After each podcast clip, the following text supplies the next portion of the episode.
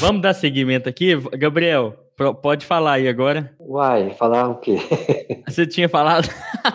aqui, eu vou é, subir aqui que a gente vai. Vai virar vinheta, vai virar vinheta também, viu, Gabriel? ah, isso vai dar uma zoeira. É claro. Vocês é difícil. Ensinecast. Ensino e Ciências Naturais. Olá, olá, meus caros primatas da internet. Olá, olá, primatas presentes, né? Bem-vindos a mais um capítulo da nossa epopeia épica pela divulgação científica. E me parece que até agora nós estamos no caminho certo. Nós temos aumentado em audiência, em ouvintes, né? Claro, em seguidores, isso é muito bom. Aqui quem fala é o James, já tá aí no miolo do Goiás para esse quadro do Ensinecast, que é um quadro para dialogar com os nossos ouvintes, que eu falo que nós, né, bem informal, que nós discute. Espero que todo mundo tenha um café em mãos para ouvir esse episódio, ouvir essa conversa, todos os participantes, ou uma água para a gente debater, tá? E o intuito é realmente falar. Ou uma cerveja também, né? Ou uma cerveja, aqui é livre, né? Então.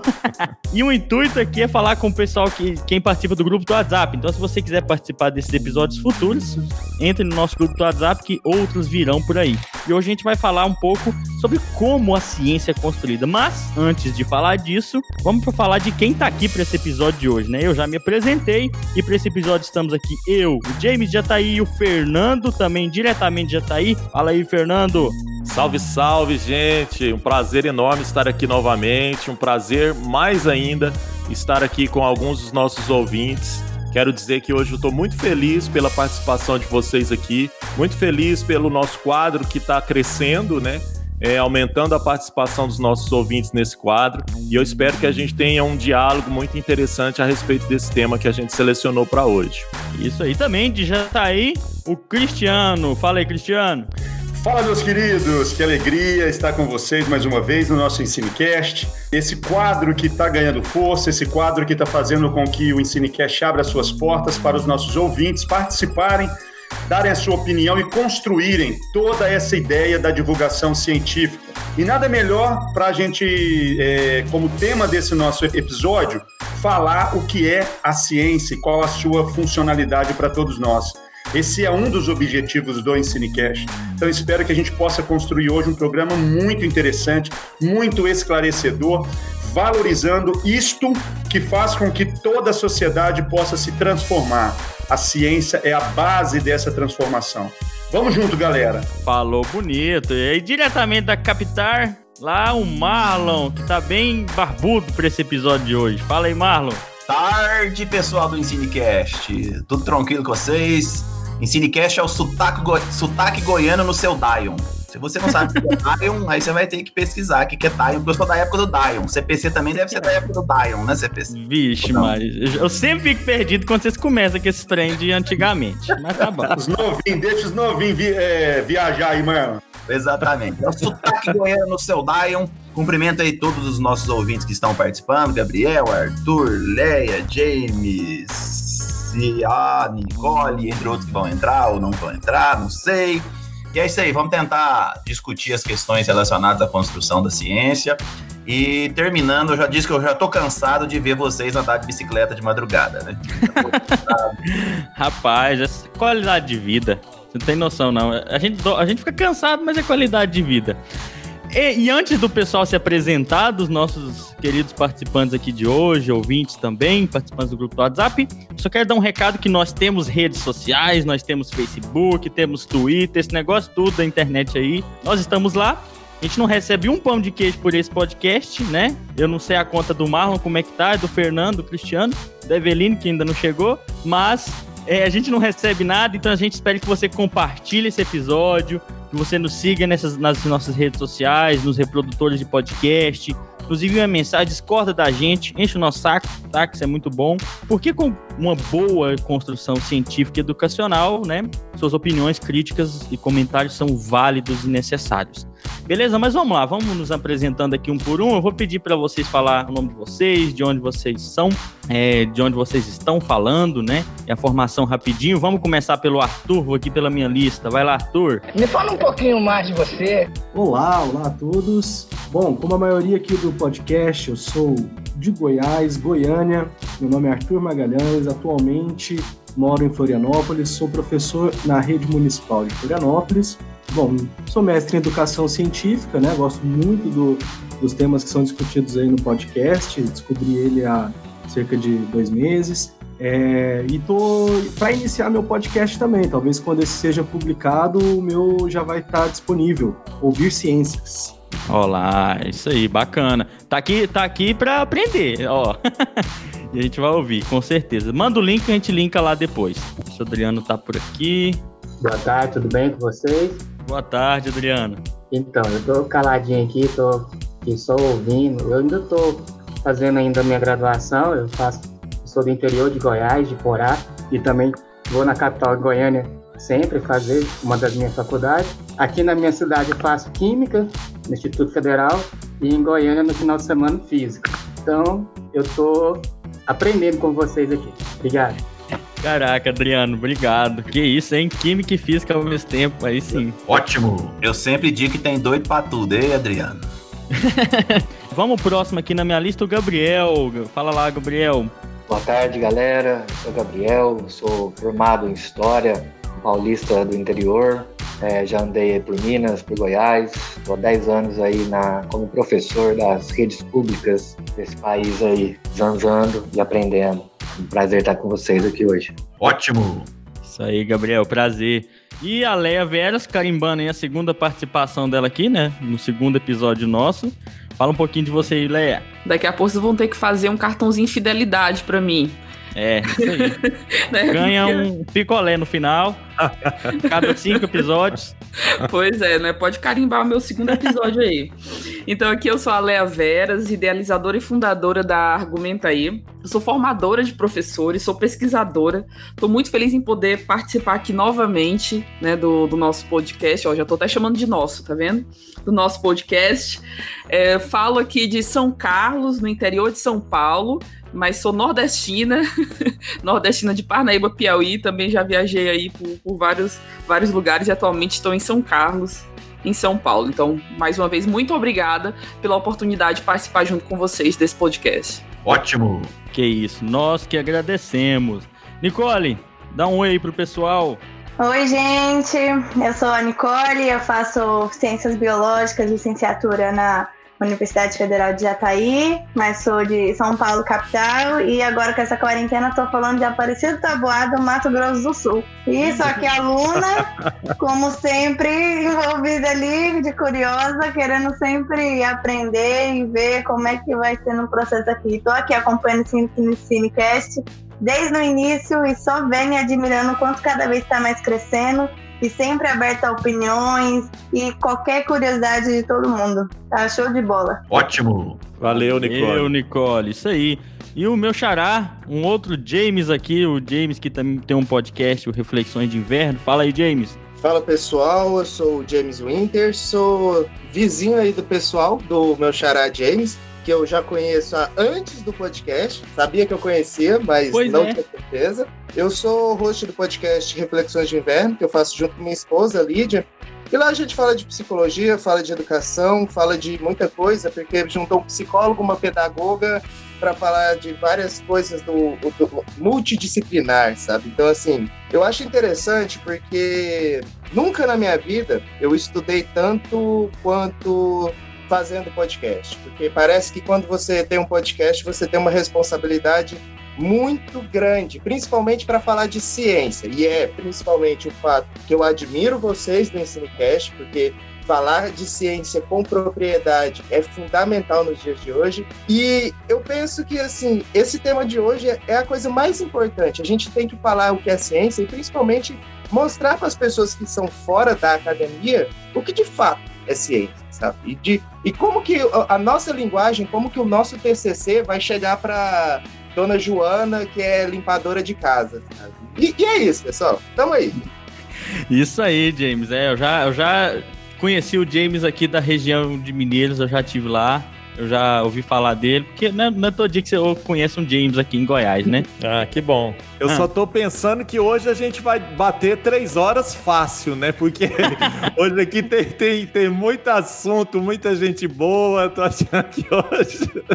Ainda bem que é sábado. Ainda bem que é sábado. É por isso que é sábado, né?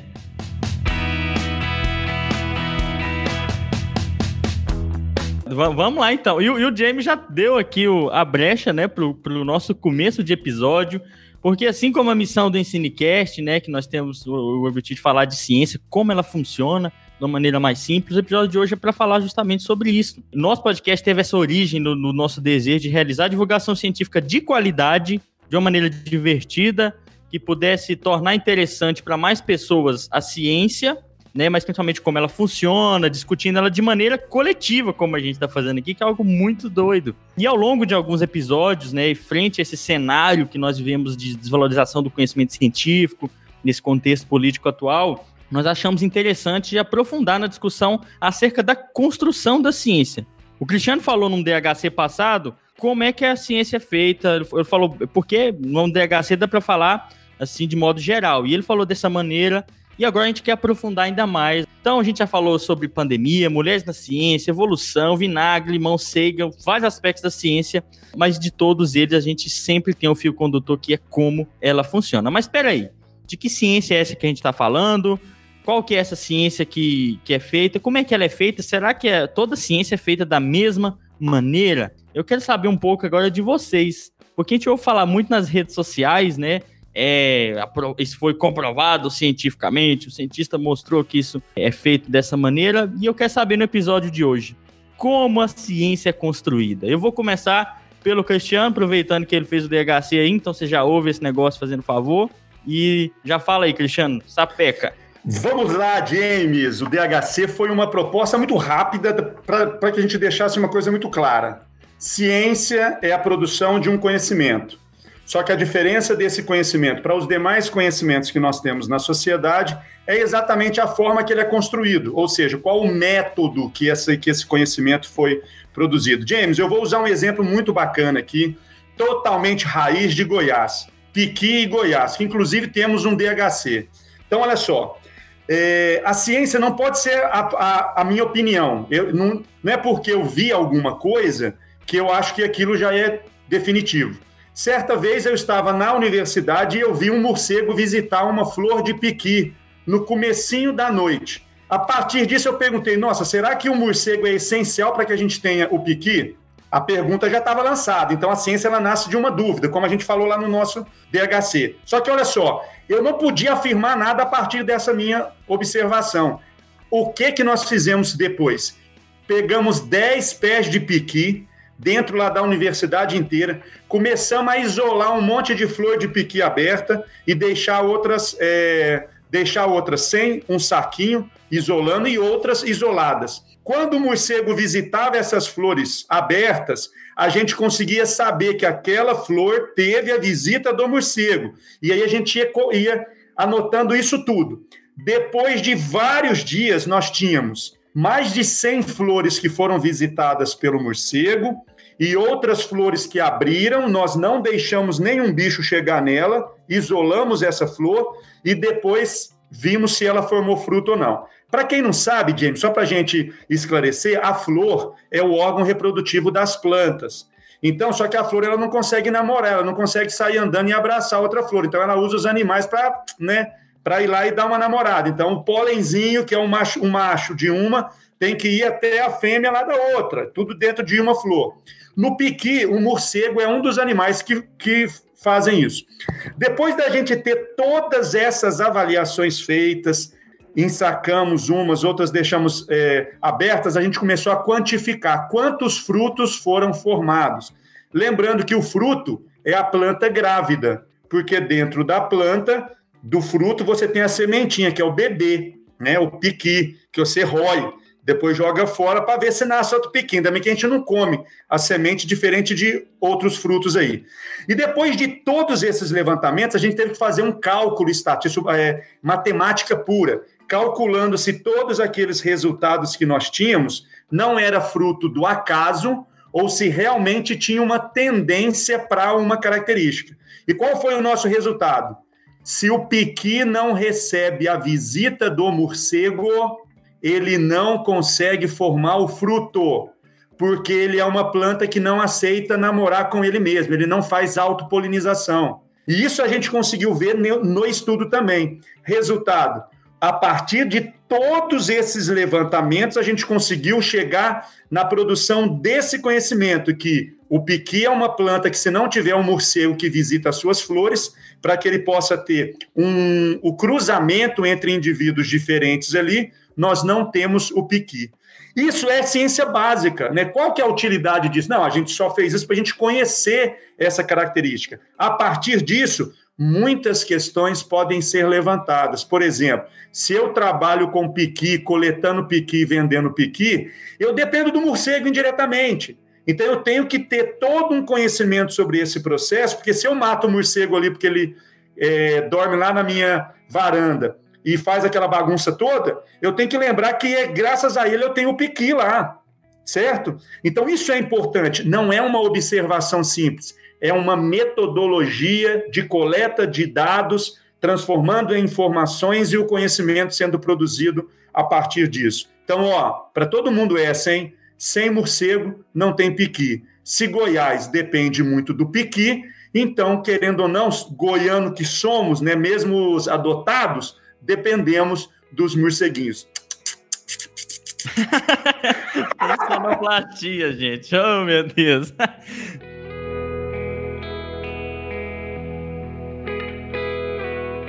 Vai lá, Marlon, conta um pouquinho também da, da ciência na sua área. Então, gente, é, essa questão né, de como é que se constrói o, o conhecimento científico é muito importante exatamente porque nós temos, vamos dizer assim, vários tipos de ciência. Vamos, vamos, vamos, vamos. Nós temos as ciências humanas, as ciências exatas, as ciências biológicas, e dentro de cada uma delas nós temos as várias subdivisões, né?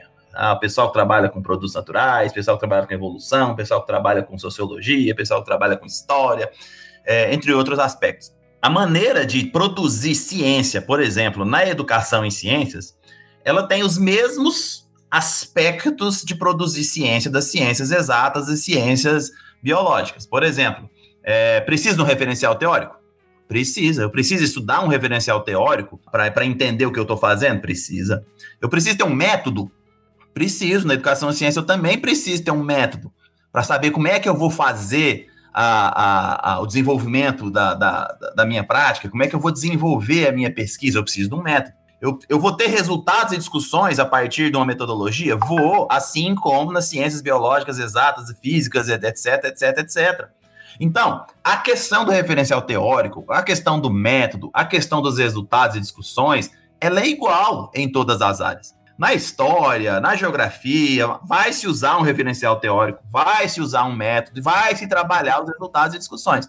Nesse aspecto, não há uma diferença fundamentalmente grande. Começa a mudar na medida que a gente, a gente começa a, a entender que há métodos diferentes de se fazer ciência. Porque a ciência, de uma maneira geral, ela tem as mesmas características em todas as áreas. Mas os métodos de se obter os resultados, os métodos de se analisar esses resultados, aí sim você começa a ter algumas diferenças fundamentalmente grandes.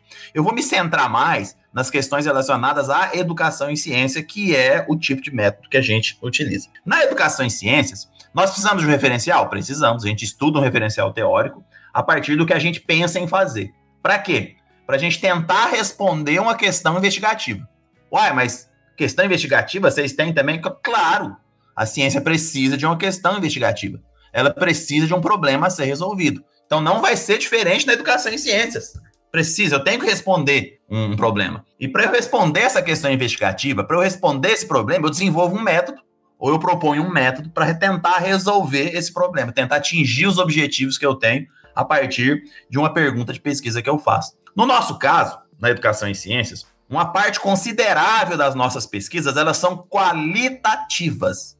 Então, elas têm uma preocupação com a qualidade da informação e do resultado obtido, e não necessariamente com a quantidade. É por isso que tem alguns métodos na área de educação e ciências que, por exemplo, são estudos de caso. Por exemplo, eu tenho um estudo, eu vou analisar uma escola na cidade de Jataí. E aí eu vou aplicar um experimento na, na escola de Jataí, ou eu vou tentar entender por que, que os alunos de Jataí têm dificuldades para aprender o conceito de equilíbrio químico. Isso é um estudo de caso, porque na cidade de Goiânia, em outra escola, pode ser que eu tenha resultados completamente diferentes. Por isso que é qualitativo. Então, eu vou estudar a, é, de forma qualitativa aquele ambiente específico na cidade de Jataí. Não quer dizer que um ambiente diferente, com a mesma pergunta de pesquisa, que eu não possa ter resultados diferentes para a mesma pergunta. Então, na área de educação e ciências, é mais comum trabalhar a questão da qualidade da informação. Agora, há pesquisas, tanto na educação e ciências, que se utilizam sim de grandes dados, de uma quantidade grande de dados. E essas pesquisas são quantitativas. Então, eu sou um tipo de pesquisador que não trabalha de forma quantitativa. Né? As minhas pesquisas geralmente são de, maneiras, de maneira qualitativa. Então, o é, que, que a gente faz, por exemplo, na educação e ciências? A gente faz proposição de métodos, métodos e estratégias na sala de aula. A gente faz proposição para analisar como o professor se porta na sala de aula. A gente faz métodos para analisar as visões de as visões de, de, de ciências de diferentes públicos da sociedade. Há uma gama de pesquisas completamente diferentes que podem ser feitas na educação e ciência, desde que você tenha uma pergunta válida. Na educação e ciências, uma pergunta que tenta resolver problemas da educação e ciências são perguntas de pesquisa válida. Então, para começar, a gente coloca esses pequenos aspectos e a gente vai discutindo aí durante o, o nosso podcast. É isso aí. Olha, eu fiquei, eu fiquei curioso, agora a gente está falando um pouco de, de realmente de como é que acontece o processo dentro da ciência. Vocês falaram muito, o Marlon falou de referencial teórico, né? O que, que é esse referencial teórico, né? O que, que ele significa para a construção do conhecimento científico? Quem poderia me dar uma, uma luz aí sobre isso? Posso falar aqui, James? Vai lá, vai lá.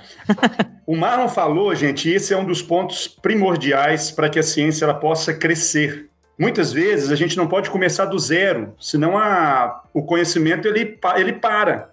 Todo mundo começando do zero, todo mundo ia produzir aquele, aquela quantidade de conhecimento e pronto. Então, o Marlon falou algo essencial. Quando eu tenho uma dúvida ou uma pergunta científica para ser respondida, o primeiro passo que tem que ser dado é você pesquisar o que já tem de resposta produzida pela ciência sobre esta pergunta. Será que essa, essa dúvida é minha? É uma dúvida individual ou é uma dúvida científica? As dúvidas individuais muitas vezes já estão respondidas por pesquisadores que nos antecederam, né? Essa questão, por exemplo, de morcego que eu citei e piqui, vários outros trabalhos já demonstraram situações parecidas com essa daí. Então você parte para algumas situações que não foram respondidas ainda. E isso é o conjunto de, de conhecimento que outras pessoas já produziram antes de você. Então, esse é o referencial teórico que nós temos que ler. Eu sempre brinco uma coisa: como que nós sabemos que um passarinho que você viu na rua é uma espécie nova? a partir do momento que você conhece um monte de outras espécies. Senão você vai olhar para ele e falar: nossa, que legal! Ele vai, ele voa e pronto, e foi, e foi embora. Você só vai saber que ele é uma espécie nova a partir do momento que você conheceu, estudou muito do que já foi descoberto, do que já foi descrito, e aí quando você vê, você fala: nossa, mas esse daí eu não vi em nenhuma, em nenhuma daquelas listas que eu tenho. Então, com certeza, isso pode ser um, uma espécie nova. Isso é o referencial teórico, isso são as referências, né? Tudo isso que foi produzido antes desta minha dúvida. Isso aí. Olha, é, eu, antes, vai antes da gente avançar, James, eu queria só destacar isso que o Cristiano falou, que eu penso que é muito importante a gente destacar isso para os nossos ouvintes, é, que o conhecimento científico, a, a, ou melhor, a ciência, ela é construída por um conhecimento acumulado também, né? Então a gente jamais deve desconsiderar esse conhecimento que veio antes, que foi construído antes é, por outros cientistas. E esse referencial que a gente vai atrás, justamente, ele nos dá muitas vezes esse direcionamento com base em conhecimentos científicos que já foram construídos com base em cientistas que já testaram determinadas hipóteses, já testaram determinados experimentos, é, e que essas informações todas acumuladas elas vão sendo mais uma vez acumuladas pelo conhecimento que a gente está construindo nesse processo que não tem fim, né? É, então, só destacar essa principal característica e também falar, porque quando a gente pergunta como que o conhecimento é, é como que a ciência é produzida, esse como é, acho que é importante a gente destacar também que ela é produzida primeiramente por sujeitos, né? E esses sujeitos, eles estão inseridos em um contexto sócio-histórico e há uma discussão que é muito feita nesse processo de construção dessa ciência que se fala da neutralidade científica, né? O Marlon falou da questão do rigor, o Cristiano também falou, e, e, e a ciência, de fato, é produzida com muito rigor. E a gente tem que tentar ser o mais neutro possível. Mas quando a gente fala, por exemplo, em pesquisas sociais, como o Marlon falou, é difícil em determinados tipos de pesquisa a gente falar que esse sujeito vai fazer uma pesquisa participante, por exemplo, e ele não vai é, ele vai ser neutro, ou seja, ele vai ser completamente distante dessa realidade. Então é outro ponto que eu queria destacar, essa questão da neutralidade, né, que é totalmente diferente de rigor, e que eu acho que dá também para a gente ir refletindo aí ao longo do episódio de hoje, né? É isso aí. Eu quero aproveitar que o pessoal está aqui com, com alguns apontamentos e perguntas. Vamos pelo Arthur primeiro. Se quiser abrir o microfone e falar um pouco, um cadinho aí, Arthur. Opa, não, o Marlon tocou num ponto muito interessante. É, eu, eu entrei no mestrado em Educação em Ciências e eu vim da biologia, então não estava acostumado tanto com essa discussão do referencial teórico e eu vi como era importante, principalmente nas ciências humanas, porque às vezes tem referenciais teóricos que são conflitantes, complementares, etc. Para eu entender a importância e como utilizar referenciais teóricos na minha pesquisa, que era sobre leitura e escrita, tive que estudar um monte sobre linguística, psicanálise, eu, eu entendi que o referencial teórico era uma lente que você utilizava para olhar para o seu problema. E essa lente ia determinar sua pergunta, seu objetivo, como você ia pesquisar. Porque dependendo da lente que você utiliza, você enxerga detalhes diferentes. Então, o mesmo problema pode ser encarado é, sob diversos referenciais teóricos. Perfeito, Arthur. Perfeito. É. Isso aí, eu passei por algo parecido. Só para pontuar, Arthur, eu saí da ecologia de ecossistemas. A gente trabalha muito com estatística, com quantificação de processos ecológicos, de teste de hipótese, né? E depois eu voltei para educação, da qual eu tinha me formado primeiramente em licenciatura. E foi assim, é diferente o, o método, então às vezes a gente pode se estranhar, isso acontece.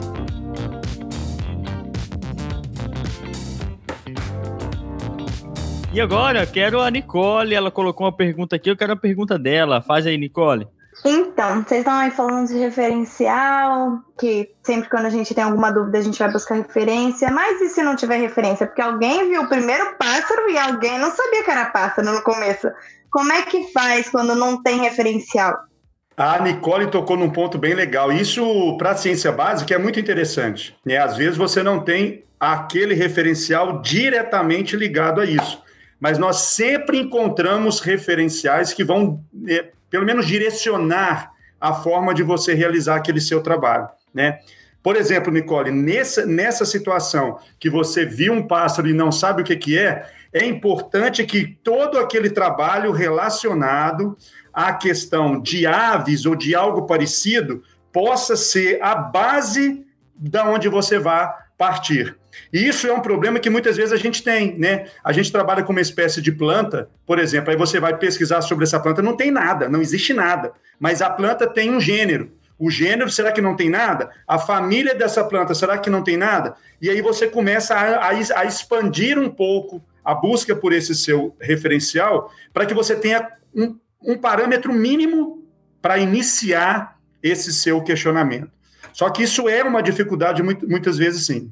Essa pergunta da, da Nicole eu acho bastante importante e eu vou complementar o Cristiano falando do, do da, da, nossa área de educação em ciências e já concordando com o Arthur. Olha só que interessante. Na educação em ciências, a educação em ciências começa no Brasil se baseando muito em literatura de outras áreas fora da educação em ciências.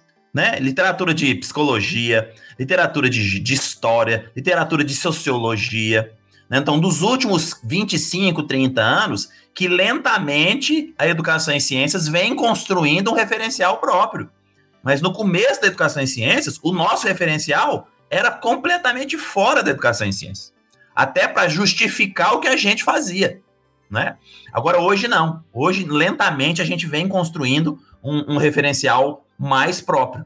Mas não tem jeito, né? Assim, esse sofrimento que o Arthur passou no começo da, do, do mestrado dele é completamente compreensível. Por quê? Porque tinha que buscar nas áreas de linguística, porque educação em ciências ainda não desenvolveu profundamente uma visão própria de linguística. E está desenvolvendo, né, Arthur? Lentamente está desenvolvendo. Mas é, na, na, minha área, minha área do Fernando, né, que é a, a questão relacionada aos jogos, a gente busca na filosofia, na pedagogia, e agora que a gente está construindo um cabedal teórico sobre os jogos em si de ciências, mas no início da, da, dos nossos trabalhos foram, foram buscados em outras áreas da ciência. Então, isso é importante a pergunta da Nicole. Então, essa viagem entre as várias áreas, isso é que isso também constrói a ciência, né?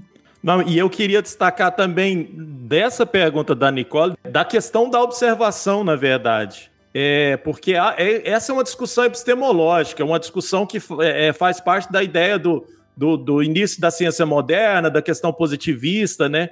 Que diziam que o conhecimento científico ele se iniciava na observação. E uma observação não necessariamente é, demandava de teoria. Então, nos leva a pensar, né? Mas, mas toda observação, ela não tem imbuída por trás uma teoria já, Nicole? Porque nós precisamos pensar isso. Por mais que a gente não tenha, de repente, um referencial específico para aquele pássaro que o Cristiano citou, a gente vai ter outros referenciais que vão nos trazer uma bagagem teórica que nos vai fazer olhar para aquele pássaro e, por exemplo, da primeira coisa, já saber que ele é um pássaro. Isso já é uma teoria, já tem um conceito de pássaro por trás. Então, é, é muito interessante a gente refletir sobre essas questões, porque elas estão diretamente associadas a essa discussão desse conhecimento científico. Esse conhecimento científico, necessariamente, ele surge de uma observação ateórica, ele surge de uma observação neutra, como eu falei aqui, os meninos ficaram curtindo da questão da neutralidade aqui no chat aqui. Vamos falar disso ainda. São, é, são divagações que eu estou colocando aqui para a gente dialogar. Uhum. Agora, eu fiquei. Perfeito, perfeito. Eu fiquei aqui agora em dúvida na questão que o James colocou no chat. Você quer abordar ela aqui, meu xará? Vamos ver aqui. É, deixa eu falar um pouquinho sobre ela aqui, porque a psicologia, ela, ela já começa tendo um problema que ela é de humanas e ciências ao mesmo tempo. Então, isso chega a confundir muito. Quando a gente entra em campos da psicologia como a psicanálise, você vai ter muitos estudos que vão trazer que a psicanálise não é ciência por causa do método que ela utiliza. Por conta da, da própria psicanálise ser uma questão muito subjetiva, vai ter muita gente que vai trazer que a psicanálise não é uma ciência mesmo, sabe? Só que é aí que vem a grande questão. Esse método, por mais que não seja um método da hard science, daquela ciência ali que você vai ter que testar o método para conseguir replicar e tudo e tal, ele deixa de ser válido só por isso? Sabe? Então, assim, se você consegue replicar algumas coisas, consegue trazer disso a ideia principal, igual foi falado, às vezes quando você não tem o referencial direto, mas você consegue buscar ao redor tudo isso, todas essas ideias, será que também não é um método válido? Por que, que eu trago isso? Porque eu comecei agora o meu mestrado em educação também, e eu tive uma matéria muito legal sobre currículo. E eu era um cara que eu estava estudando estava atuando na área da psicologia, na área de análise comportamental. Conforme eu fui estudando currículo e também fui vendo as contribuições que a psicologia trouxe para a educação, eu vi que teve um grande problema aí da psicologia como história, que é, é essa visão mecanicista sobre o aprendizado mesmo, sabe? E que me fez refletir muito, até sobre a área que eu estava atuando na psicologia. Será que como eu, como psicólogo, está tratando os pacientes para eles ficarem bem logo, para voltar para o mercado de trabalho, é o certo, sabe? Será que eu não devia estar tá olhando para esse como uma visão geral da sociedade que está adoecendo esse paciente, sabe? Então é uma das grandes questões que é só com método científico que a gente vai conseguir resolver. E sobre o ponto que falou ali, né? Tipo, quando não tem referência. Eu, quando eu fui fazer meu artigo é, para conclusão do curso de psicologia, eu fui escrever sobre amor líquido, que é uma teoria do sociólogo Bauman. E não tinha nada na psicologia que falasse sobre amor líquido ou coisa do tipo. Então, tipo, eu tive que procurar pessoas que falavam sobre amor na psicologia para ver um casamento entre essas duas questões, sabe? Então, assim, sempre dá para você criar coisas novas, dependendo de quem você está trazendo para conversar. É isso.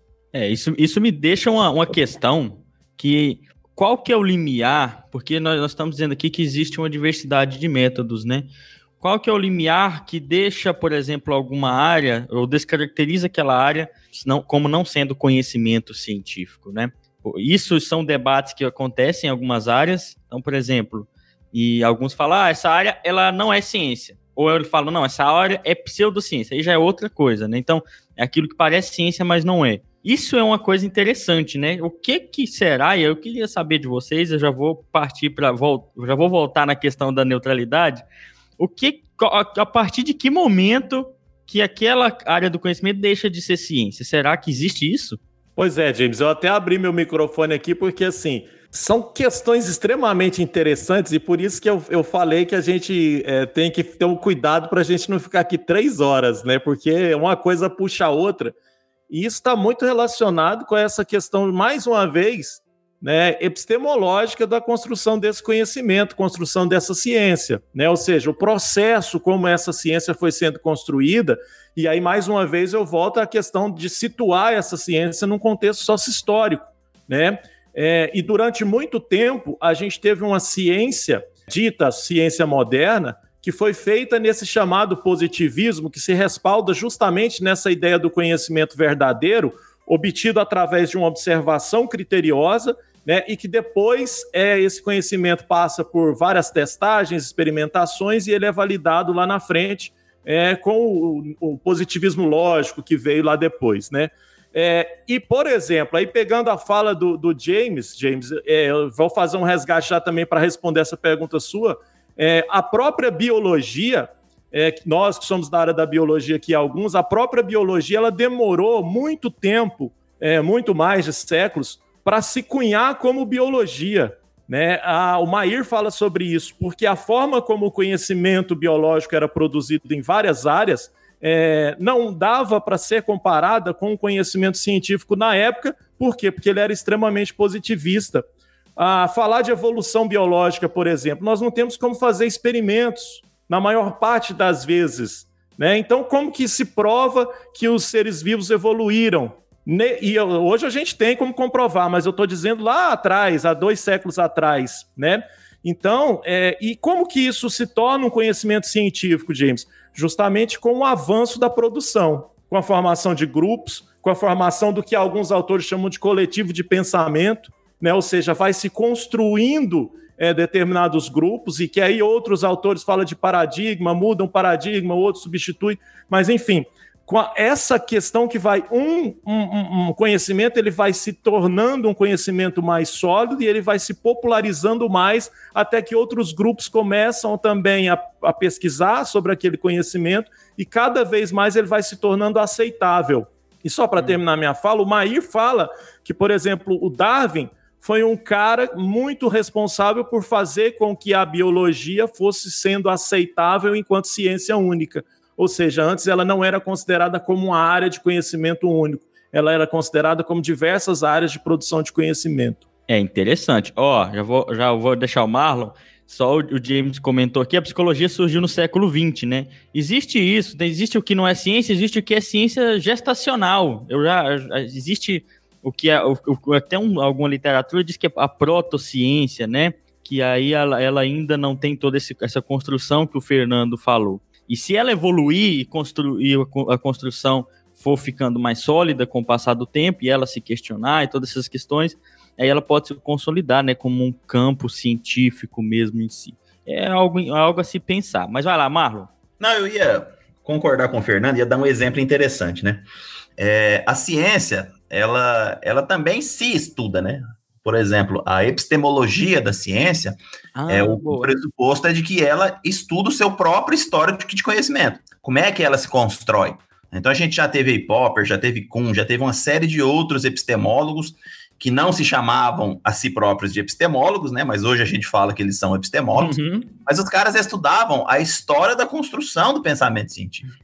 Eu, eu, eu gosto de dois aspectos é, da epistemologia da ciência, que é a falseabilidade do Popper e, a, e o anarquismo metodológico do, do Fireband. Né? O Fernando conhece bem essa questão do anarquismo metodológico. Já fiquei confuso. No, muitos é. nomes novos. Vamos depois lá. A, depois a gente fala um pouquinho sobre isso. Mas essa questão da falseabilidade, eu vou te dar um exemplo. Eu gosto muito disso. É, é, eu defendi minha tese em 2004 sobre jogos, esse tipo de coisa. Cara, hoje, depois de 2012, 2013, uma grande parte das dissertações e teses que eu orientei são infinitamente melhores que a minha tese. Eu acredito que a ciência tem que se desenvolver assim, né? Ou seja, é, a minha tese, ela tinha falseabilidade, ela foi falseada, ela não, não foi falsificada, viu, gente? Cuidado com isso. Ela não é falsa. ela, ela, não é falsa, não, viu, gente? É, depois vocês leem Popper. Ela foi falseabilidade, false, falseada. Quer dizer o quê? Muito do que eu escrevi lá teve outras ideias diferentes que melhoraram aquilo que eu tinha escrito e fizeram outros caminhos diferentes que, inclusive, também foram melhores. Eu mesmo orientei trabalhos assim e outros trabalhos que foram fora do meu grupo também é, melhoraram. Então, eu gosto muito desse aspecto da ciência. Ela chega, parte, de, parte de, da, da, da necessidade de falsear um trabalho e falsear aquela teoria, né? Então, a teoria que é muito rígida, uma teoria que não pode ser falseada, que não pode ser atacada, ela de fato não é necessariamente muito boa. Né? A ciência tem que evoluir. E quanto mais ela evolui, mais, pré, mais próxima ela chega de uma, entre aspas, de um, de um alvo final, né? De uma certeza final, que na verdade a gente sabe que não existe essa certeza final na ciência. Então é um aspecto que eu queria é, concordar com o Fernando e que eu acho importante isso. Essa questão do meta a gente discute um pouquinho mais para frente. É, e ó, antes, Gabriel, não tô esquecendo de você sobre neutralidade, a gente já vai voltar nisso. Só aproveitando essa, esse fio condutor aqui da questão do, da construção mesmo da ciência, dessas questões, eu quero só aproveitar aqui o que a Nicole falou aqui no chat, e eu quero que vocês expliquem pra gente, porque vocês falaram epistemologia, vocês falaram positivismo, o que, que são esses negócios aí, Fernando? Pode ser. Não, a, é, eu acho interessante também, assim, hoje a gente está, tá, às vezes, até complexificando um pouco mais a fala, mas eu penso que a, a discussão, ela exige um pouco, né? É, e às vezes acaba que a gente fala alguns termos mesmo mais complicados e que para nós são mais fáceis, né, de entendimento, porque faz parte da nossa área de estudo. É, e aí, respondendo a Nicole e talvez a dúvida de várias outras pessoas que estão nos ouvindo, né? O positivismo ele é uma corrente filosófica que veio lá do século XIX e foi iniciado por, por Comte, né? e que o Comte ele dizia que a humanidade ela evolui em níveis de conhecimento. Então partiu-se de um conhecimento religioso, foi para um conhecimento metafísico e depois chegou-se no conhecimento verdadeiro, que seria o conhecimento, é, no caso que a ciência entregava para a população. É, lá atrás, então, Conte dizia que esse conhecimento positivo, dito verdadeiro, era o conhecimento científico. Só que aí eu falei metafísica, né? E o Arthur já riu ali, ou seja, vem outro nome também complicado. Então é difícil, é difícil às vezes a gente entrar nessa discussão, porque ela faz parte justamente da epistemologia, né? Que eu falei e depois o Marlon comentou. Porque o que que é, resumindo mais ou menos, a epistemologia da ciência ela estuda a construção desse conhecimento científico. Então, como que esse conhecimento científico veio desde a sua origem até hoje, né, estudando vários aspectos dessa construção desse conhecimento. E isso, resumidamente, mais ou menos, seria a epistemologia da ciência. Ah, agora entendi. Aí, ó. Isso que é o complicado do, do professor de ciências, porque no, no nosso é, habitat comum fica muito claro esses alguns conceitos e quando a gente vai passar isso a gente tem que tomar um cuidado extremo, inclusive para quem é professor na sala de aula, porque é um, são dúvidas, são palavras que para a gente pode ficar muito claro, mas para a maioria não. E ainda mais no Ensinecast, que é um dos objetivos pegar todo mundo, então tem que ser trabalhado bem isso e às vezes fica meio complicado. Perfeito, Nicole, perfeito, é isso mesmo. Eu, é eu gostaria de ouvir a Leia, que ela colocou um assunto É interessante falar. sobre divulgação aí, James. Vai lá, Leia. Não esqueci então, do Gabriel. É, é, ouvindo aí as discussões, em especial do que o, o Marlon estava falando, é, como que a gente pode deixar claro né, na divulgação científica que essa autocrítica, esse autoestudo, tudo isso são pontos positivos da própria construção da ciência e não uma fraqueza, porque ainda mais hoje em dia, com a ciência cada vez mais em evidência, com a história de ah, faz vacina, não faz vacina, tá, é, tá mais rápido, tá mais devagar às vezes as pessoas assim, ah, mas uma hora dizia uma coisa, outra hora a ciência se desdisse, disse o contrário do que disse anteriormente. Ué, como assim? Não se decide? Mas como que a gente explica para as pessoas isso? É, eu tenho essa dificuldade, inclusive, com, às vezes com a minha família, assim, como que a gente explica que essa autocrítica é, é, é essencial para a construção de uma ciência responsável.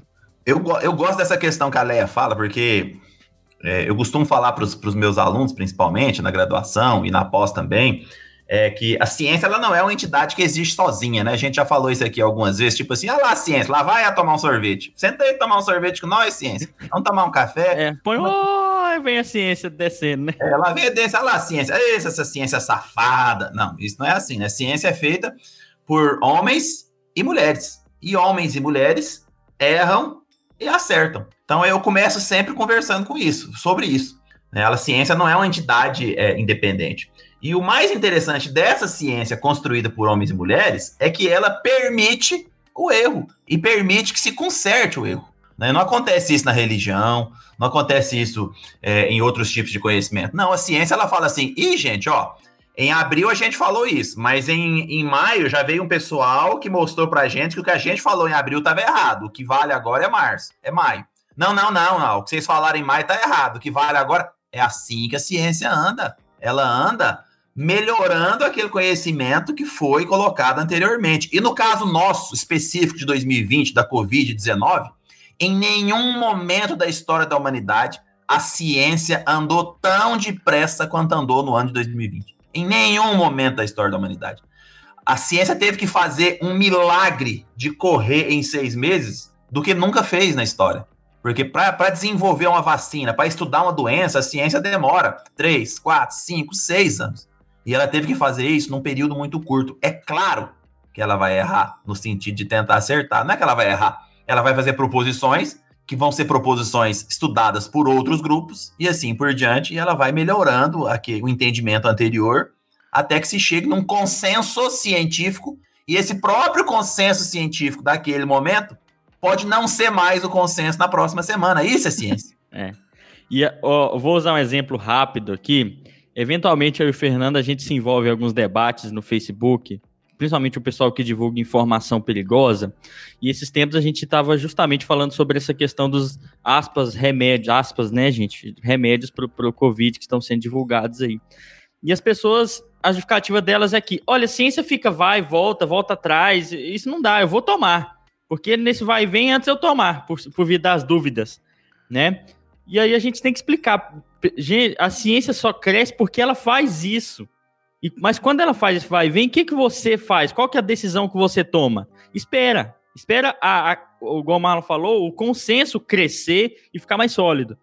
E a gente, é, eu fui explicar isso para as pessoas e no final, é, no, o, final não, o final não é feliz, né? Ninguém concordou com a gente é, e a gente percebeu que no final das contas é, existe essa profunda vontade de acreditar de, numa solução. E por mais que a gente explique que, olha, a ciência, ela faz isso, ela é assim, mas você tem que ter paciência, não pode tomar a decisão científica passageira, às vezes, como uma decisão política, que a gente vai falar da parcialidade, que eu não tô esquecendo não, Gabriel, tá? E eu quero aproveitar nesse sentido, é, e, e, não vou demorar mais pro Gabriel falar da, da, dessa questão da neutralidade, porque senão a gente. Dois mil anos depois. O Gabriel chega desistiu da gente já, ó. Falou, o cara não me dá atenção. Ah, já vou falar já. não, eu acho que assim, esse papo de neutralidade, eu sou da área de história, né? Isso já vem sendo é, debatido, né? Desde o século XVIII, XIX e até um pouco até antes disso, né? até a partir do século XIX, que vai se colocando como disciplina histórica mesmo, né? Isso vai entrar em evidência maior, né? Esses debates. E aí a questão da neutralidade, né? Que a gente vai construindo esse conhecimento, né? Que a gente falou que é cumulativo, que é, é coletivo, né? A gente hoje tem um consenso, né? Depois eu gostaria de também que vocês falassem um pouco sobre a ideia do consenso, né? Como a gente explicar o que é um consenso científico para a galera. É, através do consenso, né? A gente chegou já nesse consenso de que não existe neutralidade em nenhum momento, né? Veja, é, até quando a gente pressupõe que não, vamos nos ater às evidências e às análises científicas, é, isso já é um posicionamento, né? Isso já é um, um, um colocar-se, né? Já é um situar-se, já é uma escolha, né? Quando você estuda né, um objeto de estudo qualquer, é, esse sujeito está inserido, né, como a gente falou, no contexto sócio-histórico que retira ele da total neutralidade, né? Ele tem que buscar objetividade maior, né? Mais eficaz, né? Mas ele jamais estará neutro. E sobre isso também, né? A gente já já está inserindo um pouco para outro tema que a gente pode falar, talvez, é que a gente estava falando aqui no chat que é importante a gente na, nesse papel, nessa luta de divulgação científica, né? a gente conseguir explicar como essas coisas, como a ciência funciona, como a ciência nos ajuda, né, a crescer como sociedade, é, para todo mundo, né, para todas as pessoas, para todos os sujeitos inseridos nessa coletividade. E veja que, não sei quem falou, né, que ciência é, é ela vai, ela pode nos salvar, né, ela, essa, ela pode nos dar as respostas, né, e é claro que ela já tem nos dado, né, mas só ciência não. Só cientistas, só a gente produzir ciência, ela não quer dizer que isso gera uma mudança social. É aquela ideia, né, de que a educação muda pessoas, né, e as pessoas mudam o mundo, né? É, ou seja, a questão política de novo, né? A própria defesa da ciência, como a gente está colocando aqui, né, ainda mais nesse momento de 2020, Covid, a defesa da ciência é um posicionamento político, né? E eu não sou um pesquisador, eu sou, eu, há 10 anos eu estou mais inserido no campo escolar mesmo, né? Buscando maneiras de atuar melhor no, no, na educação, né? de escolas públicas. É. Então, é, uma coisa que eu gostaria de pontuar aqui é que eu, desde que eu me formei na graduação e fui direto para a sala de aula, eu já fui para o interior trabalhar, tal, concurso, e aí a gente, eu gostaria muito de participar da, da, da faculdade, gostaria muito de participar de seminários, de congressos, e eu não tinha liberação né, das escolas para isso, tal. Eu não tinha meios para isso, né? Eu perderia meu dia de trabalho para isso, né? Então eu sentia desde sempre um distanciamento muito grande da escola com o conhecimento produzido nas universidades, né? E o que é importante nisso também, que nos traz essa questão política, que a gente tem sempre que lembrar, é que a escola, né, ela é o primeiro lugar, né, para a gente fazer esse diálogo é, com a população e do, com a ciência. E o, nós temos um problema escolar muito, muito sério, muito complicado, que a gente já falou, né? Vocês já falaram em outros, outros, outros momentos. Mas, por exemplo, o censo escolar de 2018 apontou que 40% dos professores da rede pública são professores contratados, temporários, precarizados. Então, é, esses professores já não tinham liberdade de, às vezes, poder sair da escola naquele horário para viver um seminário, ou para participar de um congresso, ou para viajar para outro lugar, esses professores têm muito menos condições de exigir isso, né? É, então, é uma questão política, né? A gente tem que trabalhar a ciência e trabalhar a necessidade política de se construir uma, um consenso, né, de que é necessário construir políticas públicas que dialogam esse conhecimento científico com as escolas. Não, eu Pode só ir. rapidamente assim, eu, eu, porque o Gabriel toca num ponto muito, muito importante que hoje, se a gente for parar para pensar, por exemplo, no Brasil, a maior parte do conhecimento produzido, é, conhecimento científico, é produzido nas universidades e universidades públicas, né? E quando ele fala um pouco desse distanciamento é, relativo entre a universidade e a escola, essas dificuldades que o professor da educação básica tem para ter esse acesso a esse conhecimento, né? É um tema extremamente delicado e importante, e mais uma vez eu reforço então essa fala dele mesmo no sentido de que nós precisamos, algo que a gente vem discutindo aqui já no EnsinoCast, primeiro a gente precisa, enquanto universidade, a gente precisa extrapolar esses muros mais da universidade, né? Mas acima de tudo, a gente precisa de fato lutar por políticas públicas que garantam estas é, aproximações e que garantam esse acesso né, desse conhecimento, principalmente, sobretudo, aos professores da educação básica. É, hoje em dia não dá para falar de ciência sem falar é, de educação. A gente não fala no Ensinecast de educação e ciência só porque nós aqui somos professores e pesquisadores. A gente fala porque são coisas que são associadas e hoje, nessa pandemia, se mostraram mais necessárias como nunca, né? Aproveitando essa deixa do Gabriel, eu queria jogar essa pergunta aqui. Como é que a gente explica para as pessoas que é, leigas, que não são da ciência, o que, que é um consenso científico, né? Como o James colocou ali para dona Joana, para dona Maria ali, para explicar para ela o que, que é um consenso científico. Eu tentei fazer isso no Facebook, não deu muito certo. Como é que a gente explica isso aí, gente? É, bom, cons consenso científico, né? O que, que é um consenso científico? É, em termos teóricos, aí acho que o, o CPC pode complementar com a área de, de, biológicas, e você também, James, mas assim, na nossa área, por exemplo, educação científica, o consenso biológico, o consenso científico é aquele assunto em que uma grande parte dos pesquisadores compreendem como correto, como aquilo que é o mais atual em termos de teoria científica. Por exemplo, é, é, a gente que trabalha com, com aprendizagem numa perspectiva de Jean Piaget. O que, que a gente entende que é mais atual na aprendizagem relacionada a Jean Piaget? É como a forma, é, ou seja, a forma com que os alunos assimilam o conhecimento hoje tem muita relação com a forma com que esse conhecimento é estimulado nas várias mídias. Isso é um consenso hoje. É um consenso científico com quem trabalha com Piaget hoje. Não quer dizer que vá ser daqui três meses, quatro meses, um ano. Mas grande parte dos pesquisadores que trabalham com a perspectiva de Jean Piaget, ou seja, com o referencial teórico de Jean Piaget, já entendem que a assimilação tem estreita relação com estímulos diversos, principalmente diversas mídias atualmente. E isso é um consenso científico. A maioria dos pesquisadores da área de Piaget entendem que essa é uma realidade. Esses consensos vão sendo obtidos nas várias áreas, sacaram? Ô Marlon, exatamente isso. E na, nessa, nessas áreas mais de, da ciência básica, né, é, lá no nosso DHC, nós falamos um pouquinho sobre a hierarquia do conhecimento científico. E quanto mais alto esse nível hierárquico, mais forte é o consenso com relação àquilo.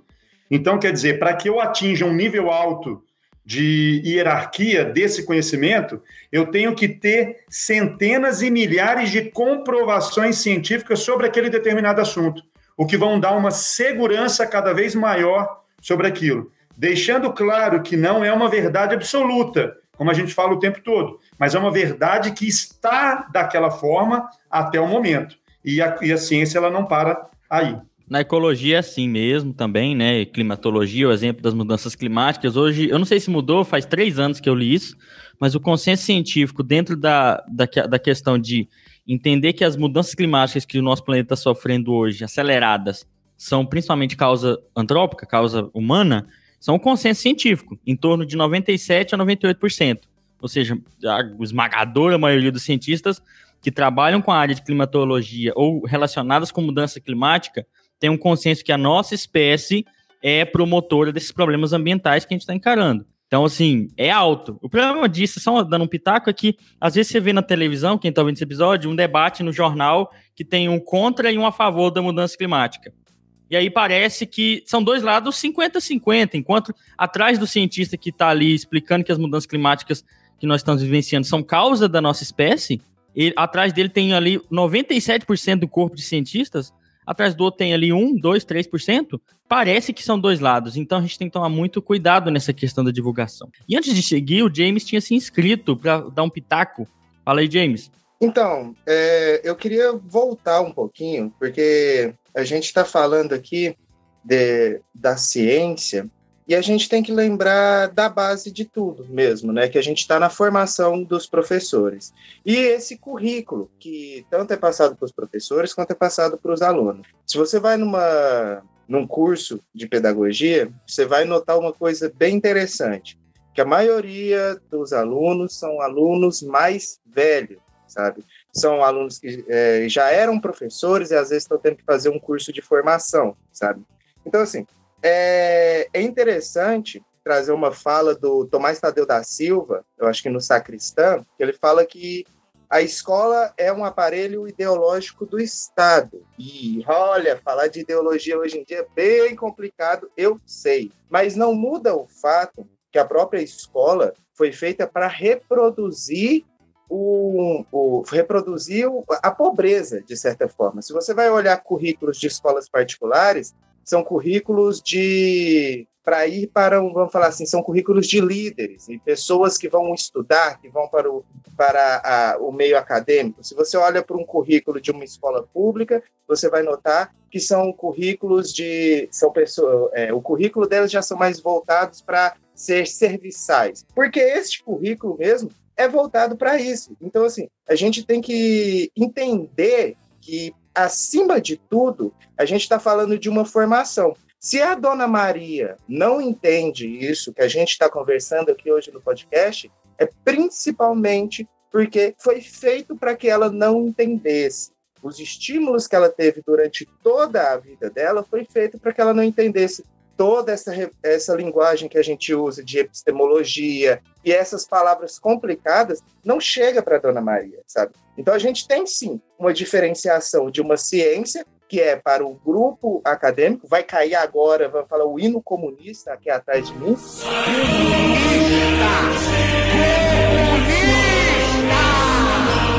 Mas a gente tem uma ciência que é vista para o acadêmico e que não é vista para a população. E eu acho que, como divulgador de ciência, esse é o aspecto principal. Como tornar isso palatável para todo mundo. E aí, James, aí você já está nos trazendo um tema, é, quem sabe, para um, um, próximo episódio de nós aqui, que, que fala que nós discute, né? Que é o uhum. currículo. De fato, é. é um tema extremamente importante. É um tema que a gente, inclusive, nunca discutiu no Ensinecast até hoje, né? Não discutimos, e mas que de fundamental importância.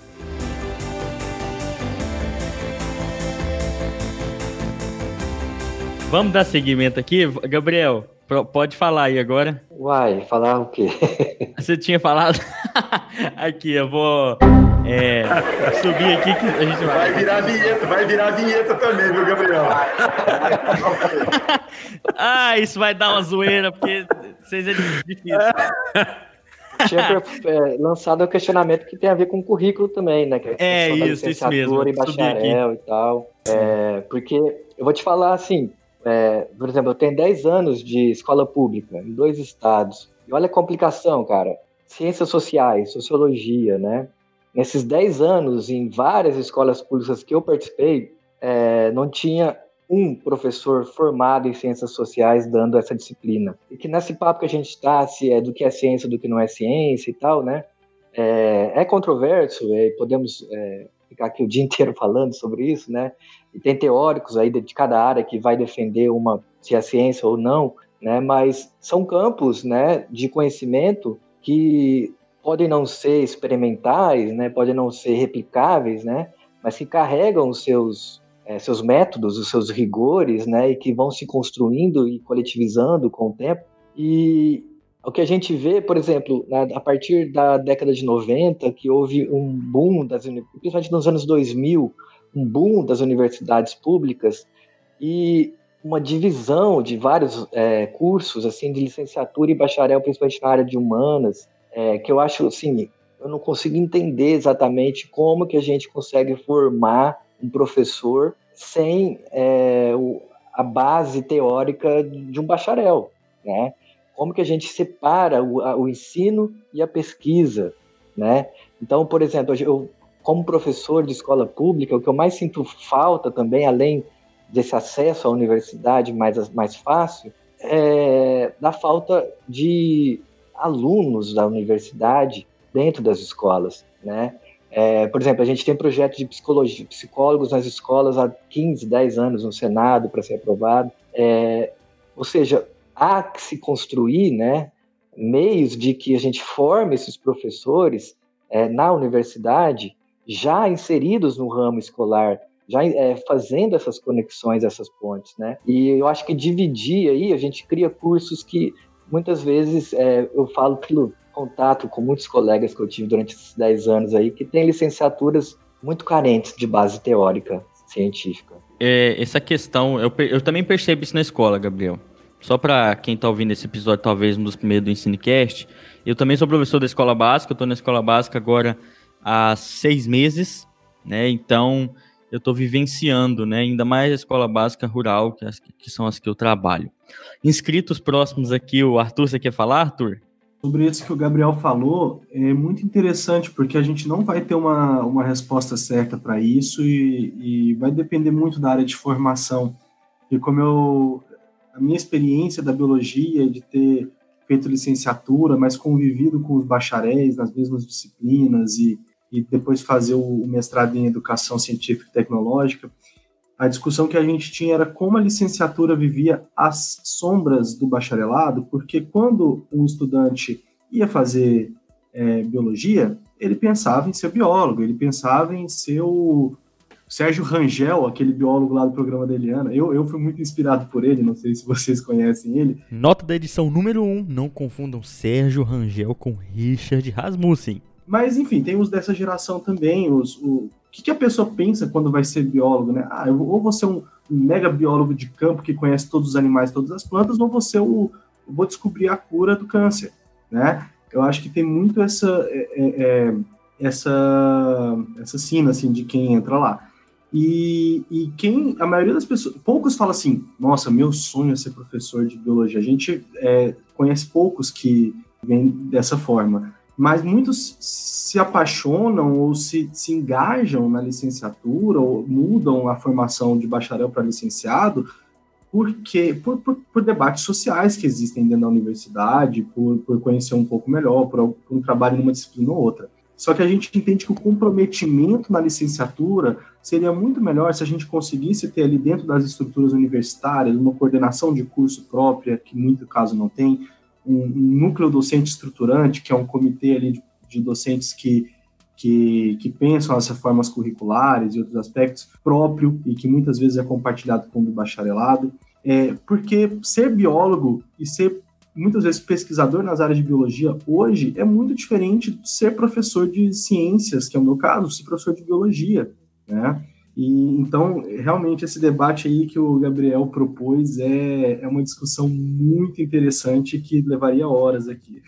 Só, só esse assunto da identidade do, do professor, né, de, seja de biologia ou de qualquer área, é um assunto. Mas vocês expuseram algumas questões que eu acho muito interessantes. Primeiro, a gente não pode dissociar as áreas da ciência dentro da própria ciência, né? Ou seja, ou, ou seja, por que eu falo ou seja? Agora eu lembro do Marlon, mas quando a gente pensa na, na, nas áreas da ciência. Eu quero morrer!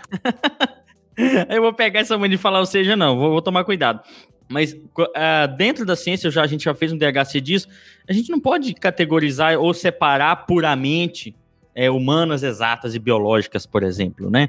Isso é muito problemático porque as áreas são interdependentes, a própria conservação, a própria educação ambiental são áreas também da, da é, áreas da ciência interdisciplinares dependem das ciências sociais, das ciências biológicas, né, das exatas, para funcionar bem. Então isso não funciona. E outra, a gente não pode falar também de construção do conhecimento científico sem falar que a construção do conhecimento, desse conhecimento é feita por pessoas e essas pessoas vêm das escolas e da educação. Então é aí que a gente começa a construção do conhecimento científico, né? Que é fazendo aquela alfabetização científica, promovendo esse processo de construção a partir daí. Ok, deixa eu ver, alguém quer falar agora eu posso pular aqui para um tópico? Marlon. Deixa eu só terminar uma coisa que eu achei bastante interessante, tanto na fala do Gabriel quanto na fala do Arthur, que é uma preocupação que eu vou colocar aqui, que tem relação com o que a gente está falando, que é ciência. É, a nova BNCC, ela, ela vai buscar um, um, um tipo de ciência mais interdisciplinar no ensino médio, mas isso é muito perigoso, né? Porque vai forçar a, a, uma formação em nível superior na tentativa de ser interdisciplinar, ou seja, ao mesmo tempo química, física e biologia. É, nenhum dos formadores atuais tem uma preparação para fazer isso. Nenhum dos formadores atuais tem uma formação para fazer isso. Eu mesmo não tenho uma formação para formar um professor é, nessa perspectiva. Isso vai ser muito complicado. E como é que vai aprender ciência no ensino médio se alguns itinerários formativos não vão ser oferecidos por determinadas escolas. Vocês já pararam para imaginar isso? No caso da Química, Física e Biologia, o itinerário de Ciências da Natureza, se a gente não tem um número de professores suficientes em vários lugares do país, quer dizer que em várias escolas do país nós não vamos oferecer o itinerário formativo de ciências. Vocês já pararam para pensar o quão, o quão grave vai ser isso em relação ao entendimento do que é ciência nos próximos anos? Exatamente o que nós estamos falando aqui hoje. Ao perigo que nós vamos entrar.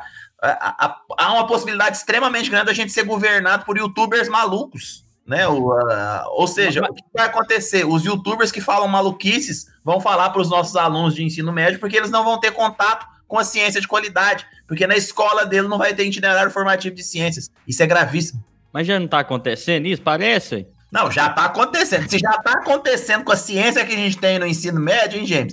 Imagina com a ciência que a gente não vai ter no ensino médio. Exatamente. Né? Então, é, é, igual o Gabriel pontuou aqui no comentário, né? Uma reforma do ensino médio que já não cumpre esse papel, né? Nós, nós, a gente percebe que, como professor, que existem vários problemas que permeiam essa formação científica com os nossos alunos, né? A primeira, justamente, essa questão da estrutura curricular da escola, a gente não ter tempo, não ter espaço para de debater certos assuntos que são essenciais. E o segundo, um, acho que um, dos aspectos hoje mais interessantes é que a gente tem muita dificuldade para mudar isso, né? Mudar essa maneira como a gente constrói essas questões na escola.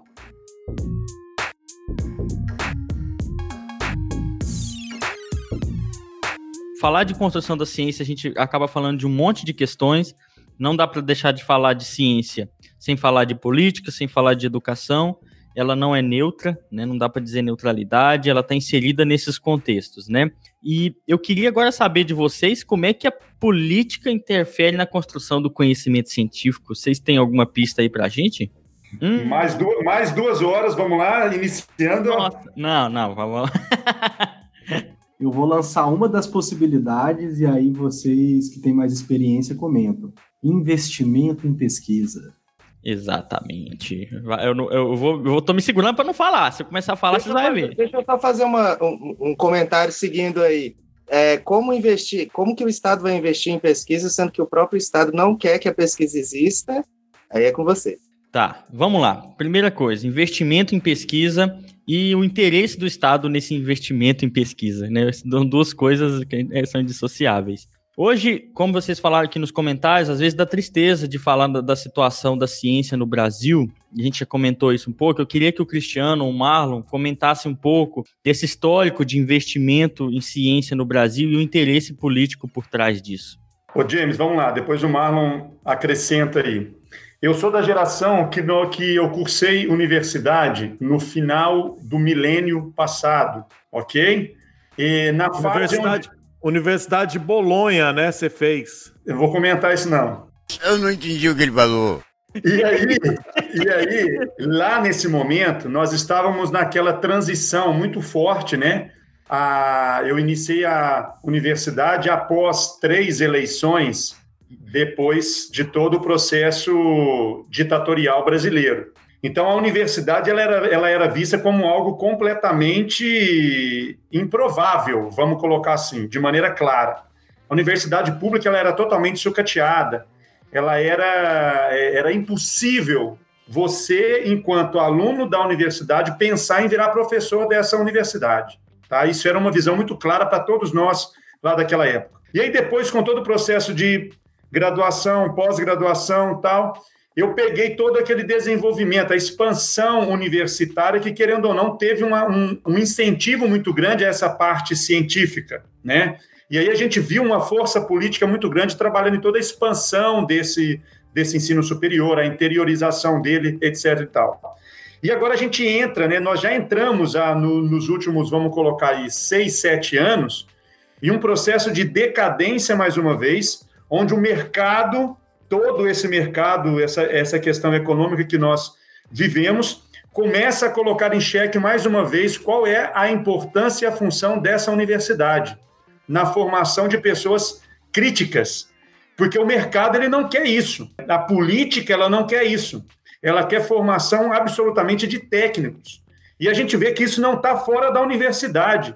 Você tem gente dentro da universidade, tá? Inclusive, é, recebi ontem uma campanha de é, um, uma chapa de reitoria de uma universidade federal fazendo totalmente uma campanha voltada para a questão de formação de técnico e, e valorizando a anticiência. Então, isso é extremamente tenso e complicado, demonstrando, então, que essa questão política de incentivo à ciência, ela envolve muitos aspectos econômicos, sociais, é, históricos, e não vamos conseguir sair disso de maneira muito fácil. O que nós vamos perder nesse período agora, que foram ganhos aí de 20 anos, nós vamos gastar 30, 40 anos para conseguir, é, pelo menos, empatar com a situação que nós chegamos aí no mais ou menos 2010, 2011. Oh, perfeito, Cristiano. É isso mesmo. Nós que é velho, nós dois que é velho aqui nesse EnsineCast, que nós fez graduação no final da década de 90, é, eu lembro do período FHC, quando eu entrei na, na, na, universidade, não tinha papel higiênico, não tinha água direito, é, a gente tinha que comprar as coisas. Ué, parece que está acontecendo isso de novo. Olha só que engraçado, né? Então, é, nós fizemos um período muito bom de forma, de investimento na universidade, de investimento em pesquisa, um período entre 2006 e 2014, principalmente. A grande crítica que existia era estava formando mestre e doutor demais, e alguns dos mestres e doutores formados não eram formados de qualidade. Ótimo, gente, começa assim mesmo. Você tem que formar pela quantidade primeiro. Você tem que investir primeiro para ter uma quantidade e ir tirando é, os as melhores formações daí dessa quantidade. É assim que começa o país. Você, é, é, a inserção do moleque na escola, você insere uma quantidade muito grande na escola e depois vai melhorando. Não tem esse negócio de melhorar primeiro e inserir depois. Não. Vamos inserir o pessoal primeiro e aí buscar é, melhorar essa questão. Mas a gente nunca chega nisso, né? Então, como nós temos uma, a, o nosso tipo de política de investimento é sempre assim: investe na, no, no aumento, investe na, na, vamos aumentar a pesquisa. Beleza. De repente para. De repente entra um outro tipo de governante e muda todo o caminho de novo. Aí não dá tempo de você expandir e melhorar ao mesmo tempo. Nunca dá tempo. É uma questão muito complicada. Nós estamos numa fase agora em que os investimentos em pesquisa e na universidade, que é a questão da política que vocês estão colocando aí, estão voltando ao nível FHC, né? ao nível do final do último, do, do último, da última gestão do Fernando Henrique Cardoso. Está voltando a esse nível.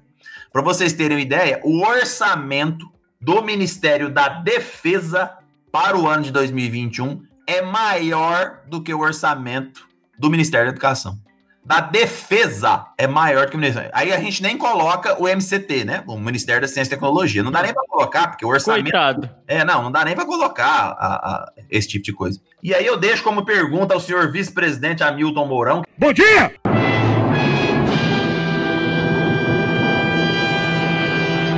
Você, por favor, meça suas palavras. Ele perguntou qual é o retorno que o investimento da universidade dá para a população. Eu pergunto de volta: qual é o retorno que os soldados do Exército, da Aeronáutica e da Marinha dão para a população? Não sei. Com 700 mil funcionários relegados ao Exército? Não sei. A Aeronáutica? Não sei. E a Marinha? Não sei. Qual é o retorno que eles dão para a população? Não sei. Porque a universidade eu sei que dá. Estou lhe respondendo, não sei. Os professores da universidade eu sei que dão retorno. A pesquisa eu sei que dá retorno. E o soldado? Não sei.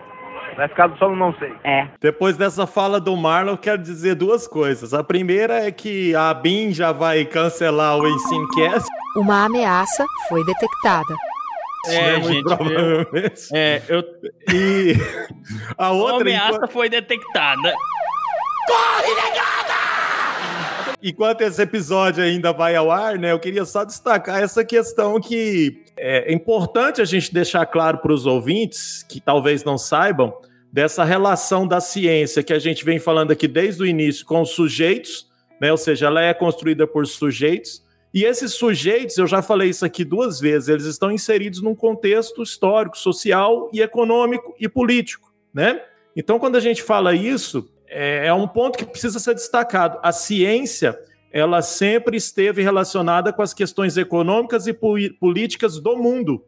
Por exemplo, Estados Unidos, né, teve um momento que começou a investir em ciência por, em função da Segunda Guerra Mundial. Então, nesse caso, é, a partir desses investimentos, desencadeou vários investimentos, inclusive nas questões da formação dos sujeitos com base nisso, formar os futuros cientistas, que a gente estava falando de currículo aqui, os currículos começaram a ser trabalhados pós essas perspectivas. É, mas eu quero só destacar, então, essa questão que é importante a gente pensar. A ciência é, e grande parte do conhecimento científico ele é produzido por meio de financiamento, né? E esses financiamentos nem sempre eles vão ao encontro do interesse dos cientistas eles vão ao interesse do que os governantes querem que se pesquise naquele momento. Há várias questões que muitas vezes norteiam as pesquisas de um país, de uma região, de um país, em relação às questões dos financiamentos. Abre editais, por exemplo, para determinados tipos de pesquisas. Né? Então, tem editais atuais, atualmente, que não abrangem pesquisas, por exemplo, é, em algumas áreas da ciência né, em algumas áreas de conhecimento desse conhecimento, de construção desse conhecimento científico. E isso é muito delicado, mas é importante que todos saibam dessas questões. Né? Então, há áreas da ciência que recebem muito mais investimentos que outras áreas, no caso, e isso está diretamente ligado a interesses políticos e econômicos. A construção do conhecimento científico, ela depende dessas questões, pessoal. Não tem jeito. Gente, nós estamos agora já quase no teto do episódio. Eu vou fazer o seguinte: eu vou pedir pro Gabriel falar um pouquinho depois que eu falar aqui, e aí a gente já parte pro final, tá? O Gabriel tá pondo algumas questões interessantes. Mas uma coisa que vale lembrar é que a ciência ela depende desses interesses so, é, econômicos, sociais. A ciência reflete a desigualdade social que o nosso país vive também. A gente vê isso acontecendo. Tá? Não dá para falar de ciência sem falar dessas questões. Uma questão muito interessante, um exemplo pontual que mostra que, por exemplo, hoje um aparelho da Apple, né, um celular da Apple, que é um negócio exclusivamente do interesse privado, obviamente, ele foi construído em boa parte com investimento público na ciência básica. Que, por exemplo, é uma cutucada que as universidades e centros de, pesquisa, às vezes privados, não fazem, que é investir em ciência básica. Eles investem muito na ciência aplicada, que é aquela que pega vários conhecimentos acumulados ao longo de muito tempo, que é o caso do iPhone, e coloca num negócio que é vendível, comercializável. Só que as pessoas não enxergam que por trás daquele iPhone tem um investimento estatal, que no Brasil é tão essencial para a universidade pública, que é a grande responsável pela produção do conhecimento científico no, no, no Brasil. Então, existem esses interesses por trás aí, a gente tem que estudar isso a fundo e entender que as coisas não são simples, é tudo mais complexo. Gabriel. Olha, eu já me sinto bastante contemplado com o que vocês falaram aí e que voltando um pouco ao assunto sobre é, ciências, né, e conhecimentos, a história sempre sofreu com isso, né, e ela, né, junto com as outras campos de conhecimento de hoje, né, ela também sofre, né, então a gente encontra é, muitas falácias, muitas formas de divulgação de mentiras, né, de, é, de que a gente poderia chamar talvez de pseudo-histórias, né, é, pessoal vai falar que, por exemplo, ah, não, não foi golpe de 64, foi revolução. Ah, porque o nazismo é de esquerda. Ah, e, ou seja, é, ah, porque os Estados Unidos é um país liberal, por exemplo, né, entrando mais no assunto. E se a gente for perceber, não, né, e não é um país liberal, principalmente na área da ciência, né, que é onde você tem um forte investimento estatal há décadas, né, desde a, a Primeira e a Segunda Guerra Mundial. É, então, a, a, eu acredito que a gente não vai conseguir, como país, desenvolver é, essa política pública de ciência sem os cientistas entrarem na esfera pública política, né? Porque, como já falaram aqui no chat também, o que a gente tem é, já nas últimas décadas é um, dois avanços, né? É um avanço do neoliberalismo, né, que vem como política e vem com uma ideologia que muitas vezes é, não é liberal, não é neoliberal, né? não, não possui né, o caráter metodológico é, rigoroso para dizer que aquilo ali é uma política liberal, porque se a gente for pensar, o capitalismo brasileiro, além de ser dependente, ele favorece né, essas grandes empresas e é, acoberta essa acumulação de capital, né? Por isso que a gente é um dos países mais desiguais do mundo. Então, a gente tem esse avanço liberal, no neoliberalismo como política e como ideologia, e tem um avanço é, dos pensamentos teocráticos, né? que não se baseiam em conhecimentos científicos e querem pautar né, a esfera pública da ciência e da política. E aí é, vai, eles tendem a desqualificar a ação da ciência, desqualificar a, a ação do, dos conhecimentos humanos, sociais que a gente vem construindo, e aí isso só aumenta a desigualdade social e só aumenta a alienação da grande parte da população que não consegue ter acesso a um conhecimento metodológico rigoroso de qualidade. Isso, muito bacana. Acertou, miserável. Perfeito, perfeito. Muito bom. É, exatamente, tá? O, eu já estive em grupos de cientistas que falavam, olha, aqui não pode falar de política. Eu, quê? Aí depois, isso no, na época de 2000 ali, 2012, 2011, quando eu entrei na faculdade. Hoje em dia, se você não discutir, você tá lascado, porque senão você vai perder a verba, né? Então a gente precisa discutir como a ciência é construída sobre essas perspectivas. Nós precisamos discutir que a construção da ciência, por mais que as pessoas tenham que entendê-la de uma maneira simples, que é o que a gente tenta fazer aqui, quem que decidir trabalhar com a ciência tem que saber que ela é rigorosa, que ela não é tão simples assim também, tá? Aquele negócio, o que eu desconheço eu não falo, eu evito, eu, eu, eu tento aprender mais sobre. Então é isso que a gente tenta com esse episódio de hoje, mostrar, mostrar toda a diversidade que permeia a construção do conhecimento científico.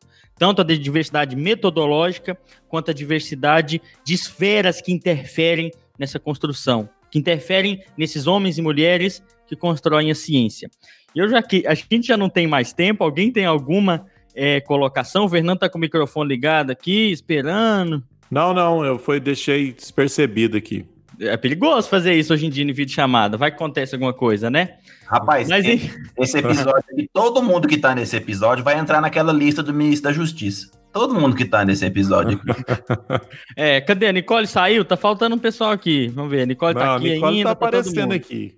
Nicole tá, tá terminando o, o resumo do Conep dela aqui, ó. oh, meu Deus. Não, tô aqui, eu tô aqui. Eu tô, só que eu tô naquela parte. Se eu não sei, eu vou ficar quietinha e aprender. Boa! Porque Além de conhecer política é uma coisa que eu já fico toda bagunçada, toda perdida. E tô no resumo do Conep, né? Porque a faculdade tá parada, mas ela não larga do nosso pé, não. é isso aí. Hoje, além de conhecimento, eu garanto que vocês ganharam o nome na lista da ABIN também, tá? Então, assim. Sempre é... tem um brinde, né? é, sempre tem um brinde aí.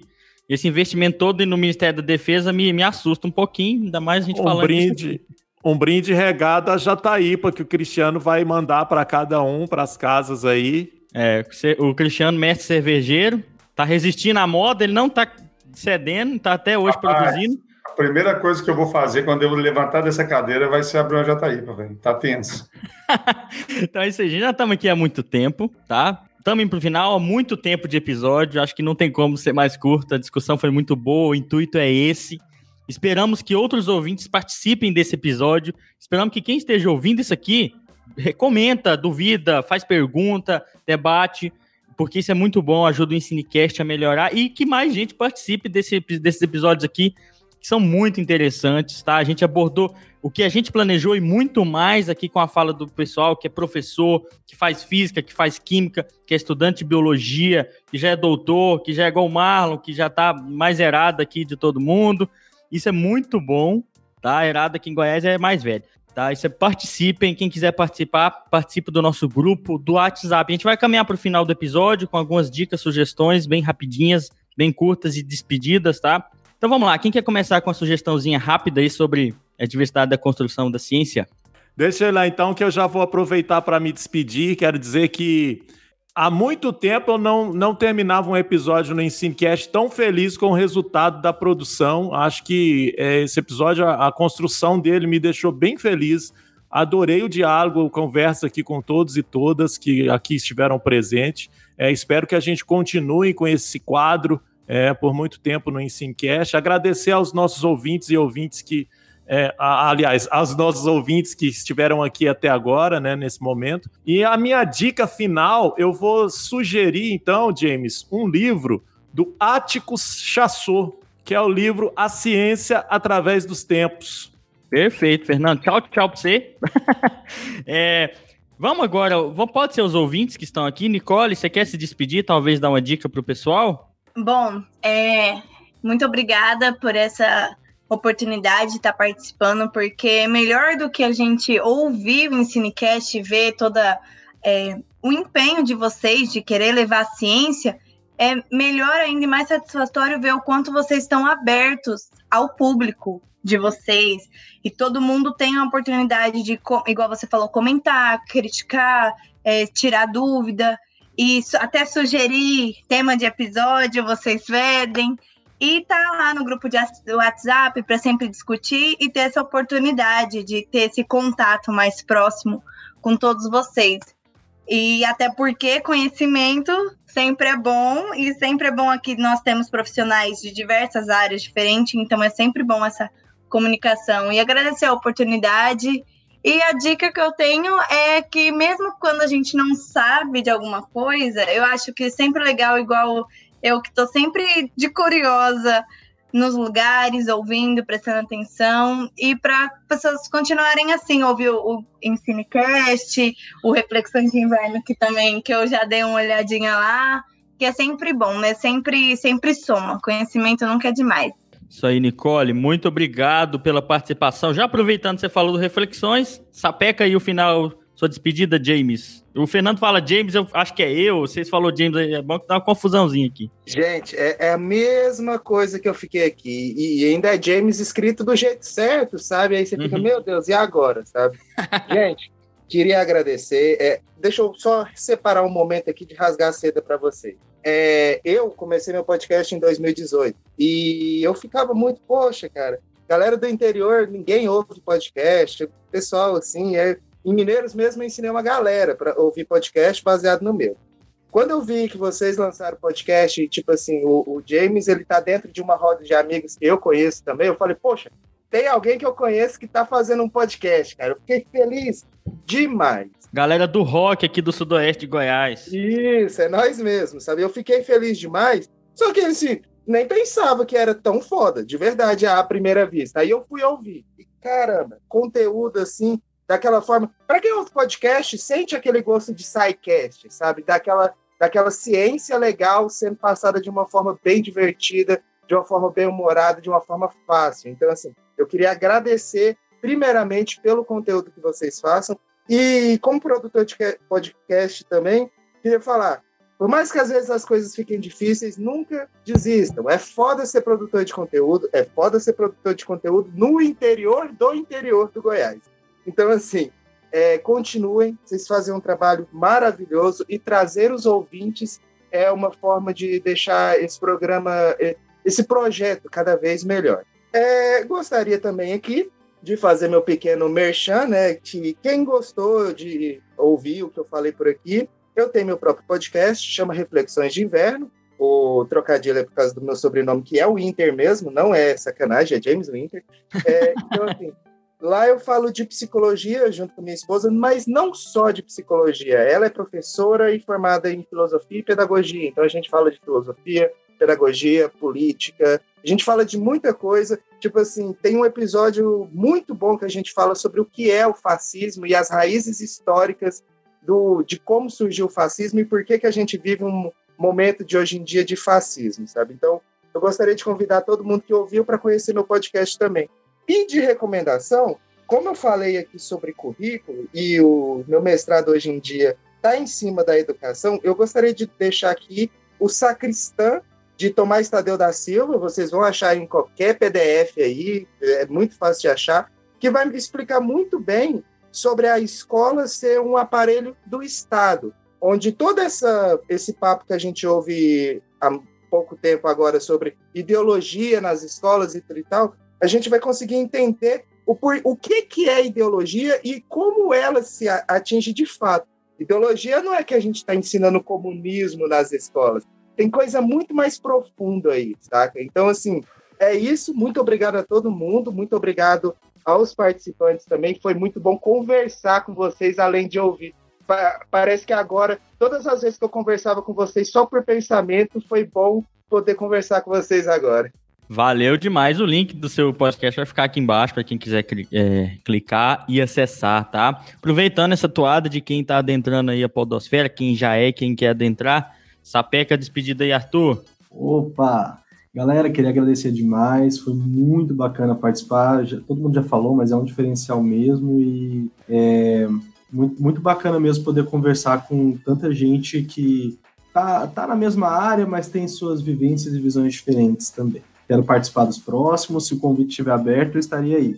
E, bom, eu vou, vou iniciar o meu podcast, não sei quando vai ser publicado o meu primeiro episódio, mas talvez em breve. Então, se você estiver ouvindo agora, pesquisa aí Ouvir Ciências, e se aparecer alguma coisa é porque eu publiquei. Se não aparecer, é porque alguma coisa deu errado. e a dica que eu vou deixar aqui para já que a gente é, discutiu sobre construção do conhecimento científico, o que é ciência, o que não é ciência, eu vou deixar para vocês aí a dica de que, se vocês já não deram essa dica em algum episódio, assistam no Netflix Terra Plana. É bem interessante. Muito bom. Meu telefone fixo tocou aqui. Eu sou uma pessoa rara que tem telefone fixo. Mas... Tem telefone fixo ainda, James? Putz. Tem. Depois é eu, eu e o Cristiano que é velho. Depois é eu. Rapaz, eu sou fixo. Ó, mas valeu, Arthur. Excelente dica. Adriano, você se despeça aí do pessoal. Dê alguma, alguma dica, talvez, se você quiser. Esse aí vai virar meme, hein? Vai virar meme, tá gente. Tá tocando aí, o telefone tá tocando aí. Vai lá que eu vou atender. Dois mil anos depois. Então, pessoal, eu só queria agradecer. Foi a minha primeira vez e me senti muito honrado de participar com vocês aqui, né? Eu estou aqui para aprender, ouvir mais um pouco de vocês aí. Acredito que todos esses temas aqui é tema que pode durar muito tempo, BNCC, né? Essa essa questão que a gente está vivendo agora no país política, eu vejo um, é na minha opinião, um desinteresse total em questão de educação hoje na política, né, no nosso país. Não, não vejo muito muita coisa boa vindo por aí na questão política. Mas agradecer a vocês por, por isso, né, por estar participando aqui com vocês e me sentir muito honrado. E anotei aqui, estou anotando as dicas, anotei aqui a questão do livro, pra, até para me tentar encontrar ele, ou da Terra Plana na Netflix. Estou anotando tudo aqui. Eu quero aprender com vocês. Muito obrigado. Espero ser convidado de novo para participar. Tamo junto. Você está intimado a participar, gente. Você estuda aqui. Isso é muito bom. Vamos lá para o próximo aqui agora. Um, o Gabriel. Vai lá, Gabriel. Isso aí, galera. Olha, já aprendi, já me diverti muito com o Ensino Cast e hoje. Ih, pera, pera, aí, Gabriel. O Marlon vai, vai falando com você agora aí. Eu quero morrer, Gabriel. Eu quero morrer. Ensinocast, ou seja, Ensinecast. É, ou seja, um Ensinocast do Marlon. Ai, ai, e hoje teve a oportunidade de fazer ao vivo, né? Quem sabe fazer ao vivo. Muito legal aprender e conversar, dialogar ao vivo aqui com vocês. Uma honra mesmo. E então vamos continuar aí os papos aí, que muito me agrada. É, como eu disse, eu não sou pesquisador é, no momento, assim, não estou ligado a nenhuma universidade, fazendo os meus estudos aqui, tentando pensar o que fazer com, minha, com as minhas escolas, com meus alunos. E eu acho que o EnsinoCast ajuda muito também, pode ajudar muito é, essa galera como eu aí, que está na, na frente, né, como se diz. E de dica, poxa, eu vou falar duas coisas que eu falo para meus alunos, dois, duas dicas que eles adoram. São dois livros, uma, não sei se vocês já falaram aqui, que ele dá uma base muito boa sobre é, o que é ciência, o que é pseudociência, como se construir argumentação, como é, encontrar na argumentação do outro as falhas, a, as falácias, né? Que, e, e também como que é, você produzir ciência e você divulgar ciência e você alfabetizar cientificamente os jovens, as crianças, é um ato político e necessário para a construção de uma sociedade democrática, que é o livro do Carl Sagan, O Mundo Assombrado pelos Demônios. Um dos melhores livros que eu já li na minha vida. Recomendo para todo mundo, inclusive para a tia Maria, o tio Jair, tá, de qualquer lugar aí. E o outro é um livro brasileiro que eu gosto é legal também tratar de autores brasileiros, que também vai falar bastante sobre a construção da ciência e sobre as relações que a ciência traz com os pensamentos mais antigos, né? Com os pensamentos filosóficos e até teológicos mais antigos. Quem gosta dessa relação de ciência e religião é ótimo, é maravilhoso. Meus alunos adoram, que é o livro A Dança do Universo, do Marcelo Glazer. Fica Muito bom. aí pra galera. Valeu, gente. E eu quero uh, dar um, falar aqui um negócio que o Gabriel falou para mim aqui no WhatsApp que ele não ia falar muito. E ainda bem que ele, que ele, que ele mentiu, porque, cara, muito bacana suas considerações. Não que você mentiu, mas que você não disse isso, que ainda bem que você participou. Acho que é mas muito não, bacana. Mas não tem jeito, James. Todo, todo episódio, né? Hoje eu e o James pedalamos antes de gravar. E eu falei pro James, falei, cara, eu não vou falar nada praticamente, eu vou só intermediar alguma coisa ou outra, não tem jeito, né, cara? É, não, não, não. É, é um assunto que vai puxando outro. Cara, eu fico aqui, às vezes, tem hora que eu me calo, mas querendo falar. Mas tem uma parece que vocês lêem mente, igual muita coisa que o Gabriel falou, eu já tava aqui pensando e, sabe, é muito, flui muito bem. Muito obrigado, Gabriel. E seguindo aqui nas despedidas, vamos ver quem tá faltando da lista. É só a gente agora? Mais uma vez, muito, muito obrigada pela oportunidade de participar, né? Eu já ouço aí o podcast assiduamente e poder participar como um ouvinte que aparece no podcast. Isso é demais. Obrigada pela oportunidade. Mais uma vez, como eu falei, daqui a pouco vou exigir meu cartãozinho fidelidade. Espero poder participar dos próximos. Essa discussão é essencial e que a gente possa falar mais e mais de assuntos que são tão importantes para a nossa sociedade. Espero que muita gente ouça e que não só esse episódio, como todos os outros, sejam um sucesso aí para vocês. Um abraço. Vamos lá, então. Vai lá, Marlon. Uai, gente, primeiro agradecer aí ao Arthur, ao James Winter, ao Gabriel, ao Adriano, a Leia e a Nicole. Felizes por vocês aqui. Já achei aí o podcast do Reflexões de Inverno. Já coloquei aqui no, no meu celular, já marquei. Ótimo, vou conhecer. E vou dar duas dicas hoje. Dica número um: momento cultural. Gente, eu vi ontem o CD novo do Violeta de Outono. Então, para vocês que são roqueiros aí, ó, ouçam o CD novo de 2019 do Violeta de Outono. Espetacular, uma banda de rock progressivo nacional. O CD novo dele, o, o último CD deles foi de 89 e agora eles lançaram um em 2019, Violeta de Outono. Espetacular, tá? Ouçam. E, e como livro, eu vou deixar dois, que um é continuação do outro. O primeiro é A Estrutura das Revoluções Científicas, do Thomas Kuhn. É um livro espetacular, é o livro que eu gosto de me basear porque eu acredito na ciência como uma construção social, e o Kuhn também. Aliás, o Kuhn primeiro do que eu, né? é, então, eu, eu, eu gosto muito do Thomas Kuhn. E tem um livro dele, que ele lançou de novo em, no, no, em meados do ano 2000, que é O Caminho Desde a Estrutura, do mesmo Thomas Kuhn em que ele debate as críticas ao livro A Estrutura da Revolução, das Revoluções Científicas e complementa algumas ideias sobre a construção social da ciência. Então, dois livros do próprio Thomas Kuhn, A Estrutura das Revoluções Científicas e O Caminho até as Estruturas. Ouçam Violeta de Outono. Muito bom. Vai lá, Cristiano. Fala pessoal, que alegria, viu? Que bom, assim, é, é meio angustiante a gente discutir tudo isso, a gente vê o quanto que nós estamos numa situação quase caótica sobre ciência e educação aqui no Brasil, mas é a partir dessa, dessa conversa e de tudo que a gente pode construir juntos que a gente busca essa transformação. Então eu agradeço muito a, a essa participação de vocês, tá? O James Winter, Arthur, Gabriel, o Adriano, a Nicole, a Leia. Foram comentários extremamente ricos e comentários importantes porque cada um ocupa o seu espaço e espaços que merecem ser ouvidos também. Então, por exemplo, o espaço que o Adriano colocou e a Nicole colocou enquanto alunos de graduação ainda, o espaço que o Gabriel colocou essencial para que fique claro para nós essa realidade da, das escolas públicas e o quanto que isso tem que ser pensado de maneira profunda, né? E o Arthur também enriquece demais, enriqueceu muito essa discussão. Por quê? Porque a gente precisa ter essa visão da escola pública, mas também a visão da universidade, enquanto formadores desses educadores que vão habitar essas escolas depois. Não tem como a gente pensar em transformações em um desses, de, desses atores, tem que ser em tudo. E como recomendação, James, eu fiquei. É, tinha, uma, tinha uma perguntinha no nosso roteiro, que era por que, que publicações em educação não eram tão difundidas internacionalmente. Eu fiquei pensando muito, isso não veio, né? A gente não, não trabalhou nisso, é, muito nisso.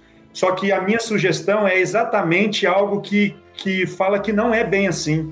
Né? Paulo Freire é, uma, é um dos, dos educadores mais citados no mundo e mais desconhecidos por nós brasileiros. Tivemos uma live de argentinos ontem no, na, no programa de pós-graduação em educação e eles citaram Paulo Freire o tempo todo. E a gente precisa valorizar isso. Então a sugestão é: estudemos Paulo Freire da forma que ele merece ser estudado. Nunca foi tão atual que Paulo Freire produziu quanto é, do, que, do que a gente precisa hoje. Valeu, galera. Obrigado. Um abração a todos. Isso aí, gente. Acho que foi todo mundo.